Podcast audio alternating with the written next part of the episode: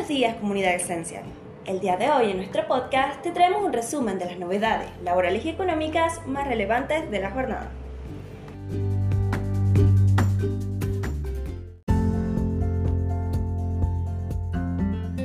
ANSES les da la mejor noticia a los jubilados en mayo.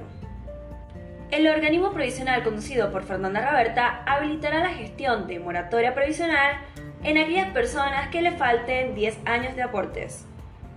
La Administración Nacional de Seguridad Social, ANSES, habilitará en mayo el acceso a la nueva moratoria provisional de prejubilación para los adultos mayores que adeuden más de 10 años de aportes. Así lo anticiparon desde el organismo conducido por Fernanda Roberta. En las próximas semanas habrá novedades y esperan que en mayo se habilite los planes para adquirir las unidades de pago, detallaron.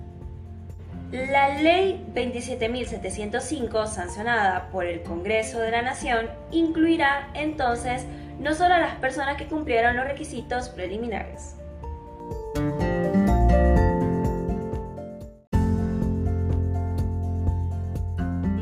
Empleadas domésticas confirman nuevas escalas salariales y extras.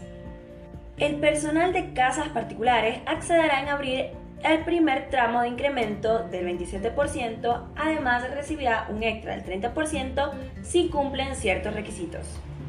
El gobierno anunció el lunes 11 de abril un nuevo aumento para las empleadas domésticas.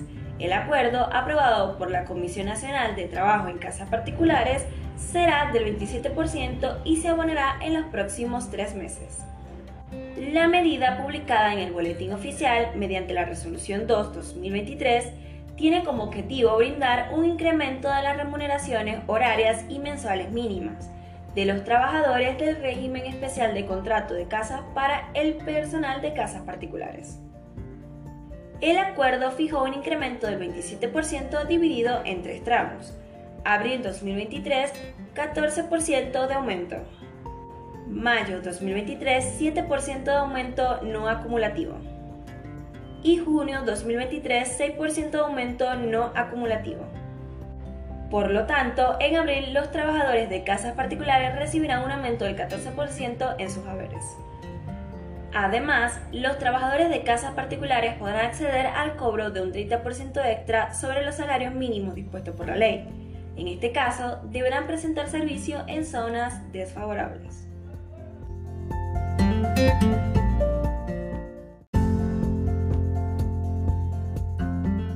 Economías regionales.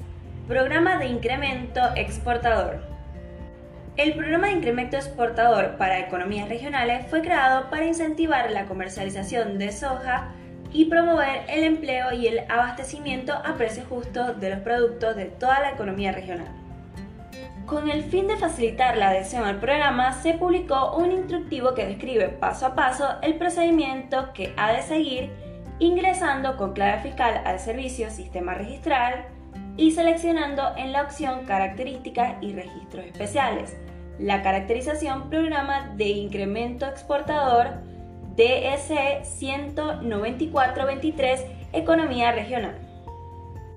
Luego de esto, se debe seleccionar las opciones indicadas en el instructivo para llegar a la declaración en la que el interesado se compromete a cumplir con los acuerdos de precio y abastecer el mercado local con las mercaderías correspondientes a las posiciones arancelarias alcanzadas por el decreto 194-2023 del Poder Ejecutivo Nacional. Confirmada la declaración, el sistema completa una serie de controles, tras los cuales, en caso de aprobación, se otorga la caracterización requerida por el programa. Entre los requisitos de aprobación de la solicitud se encuentra el de haber dado cumplimiento a la resolución 466-2023 de la Secretaría de Comercio. Los sujetos que adhieran al programa de incremento exportador serán considerados por la FIC como riesgo bajo en la matriz de ponderación de conducta respecto del cumplimiento de sus obligaciones fiscales. Esto será de aplicación a partir del mes siguiente a la adhesión al programa y por un plazo de nueve meses corridos.